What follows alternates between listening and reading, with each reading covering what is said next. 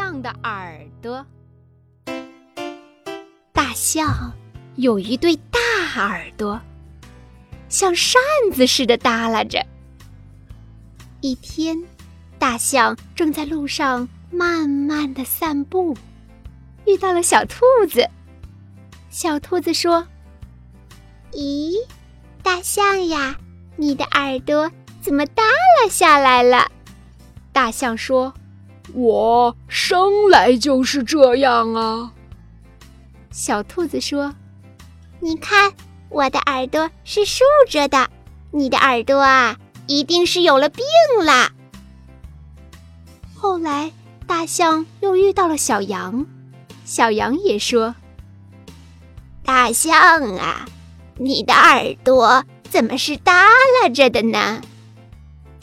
小鹿、小马还有小老鼠见到了大象，都要说它的耳朵。大象也不安起来。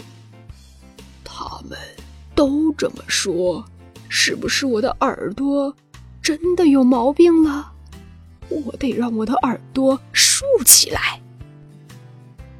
怎么才能让耳朵竖起来呢？每天大象站着睡觉的时候，就用两根树干把耳朵撑起来。过了很多天。大象的耳朵真的竖起来了，可是大象的耳朵孔里经常有小虫飞进去，在它的耳朵孔里跳舞，吵得大象又头痛又心烦。最后，大象还是把它的耳朵放下来了，这样虫子飞不进去了。有虫子来的话，大象只要把它的大耳朵扇一扇。就能把它们赶跑。大象说：“我还是让耳朵耷拉着吧。人家是人家，我是我。”